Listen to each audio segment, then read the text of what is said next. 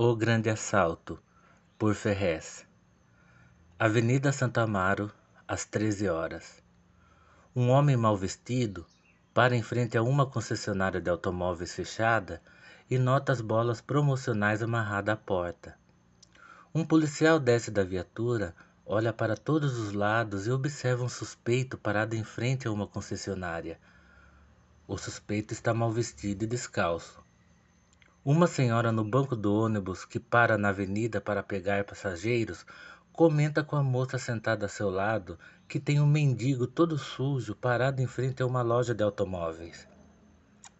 Um senhor passa por um homem todo sujo, segura a carteira e começa a andar apressado. Logo que nota a viatura estacionada mais à frente, se sente seguro, amenizando os passos. Um jovem tenta desviar detrás do ônibus parado os policiais que ele vê logo à frente lhe trazem desconforto, pois seu carro está repleto de drogas que serão comercializadas na faculdade onde estuda. O homem mal vestido resolve agir. Dá três passos à frente, levanta as mãos e agarra duas bolas promocionais.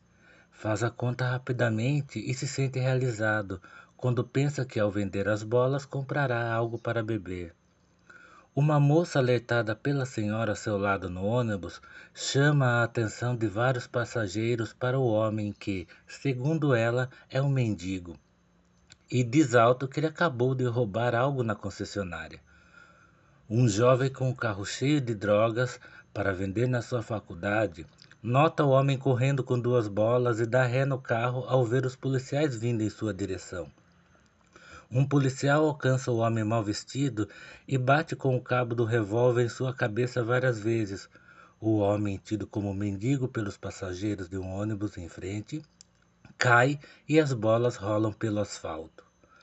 Um motorista que dirige na mesma linha há oito anos tenta ficar com o ônibus parado para ver os policiais darem chutes e socos em um homem mal vestido que está caído na calçada.